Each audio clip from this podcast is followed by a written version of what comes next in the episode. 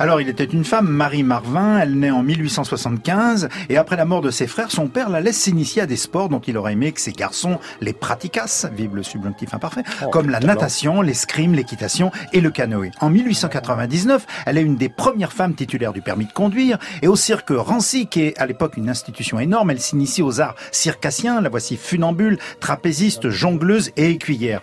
Elle ne néglige pas pour autant ses études, obtient une licence de lettres, étudie le droit, les langues vivantes, et obtient un diplôme d'infirmière de la Croix-Rouge. Elle n'a besoin que de 4 à 5 heures de sommeil par nuit, racontera-t-elle. En outre, elle refuse de se marier, elle est malthusienne, et d'avoir des enfants. En 1900, elle obtient son brevet de pilote de ballon libre, et sa passion pour l'aéronautique ne se démentira jamais.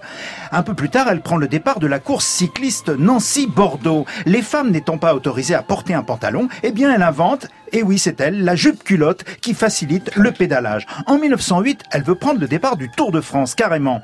Tour de France cycliste, mais elle essuie un refus, compétition interdite aux femmes. Mais Marie prend le départ quelques minutes après les hommes, effectue le même parcours que le géant de la route. Sur les 114 coureurs qui arrivent, il y en a seulement 36, donc qui arrivent, plus Marie. Alpiniste de classe internationale, elle fait notamment l'ascension de la dent du géant, de l'aiguille du Grépon.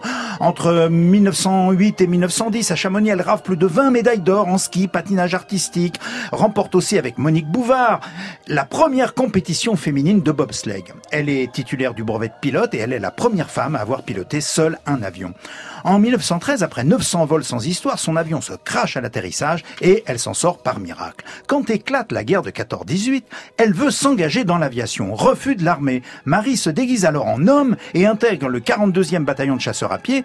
Elle est démasquée, mais autorisée par le maréchal Foch rejoindre le 3e régiment des chasseurs alpins en tant qu'infirmière sur le front italien. C'est pas tout. Après la guerre, Marvin devient journaliste, correspondante de guerre et officier de santé des armées au Maroc. Elle conçoit des skis métalliques pour permettre aux avions de se poser sur le sable du désert, invention qui sera reprise pour les atterrissages sur la neige. Elle s'investit ensuite pleinement dans l'aviation sanitaire, met au point un avion ambulance, donne des centaines de conférences sur le sujet, réalise un film, Les ailes qui sauvent, où elle apparaît. Et pendant la Seconde Guerre mondiale, elle sert en tant qu'infirmière de l'air, invente un nouveau type de suture chirurgicale qui minimise les risques d'infection. En 1955, pour son 80e anniversaire, le gouvernement américain lui offre un vol à bord d'un chasseur supersonique. Ça ne suffit pas à cette femme. À 84 ans, en 1959, elle passe son brevet de pilote d'hélicoptère et pilote le Jean, premier et seul hélicoptère à réaction du monde. L'année d'après, elle effectue à vélo le trajet Nancy-Paris. Et à ce jour, Marie Marvin, la fiancée du danger, comme on la surnommait, demeure la femme la plus décorée de l'histoire de France. Mais Hélas, elle meurt en 1963 dans le dénuement et un relatif oubli probablement parce que les records et les exploits accomplis par les femmes étaient assez peu reconnus à l'époque.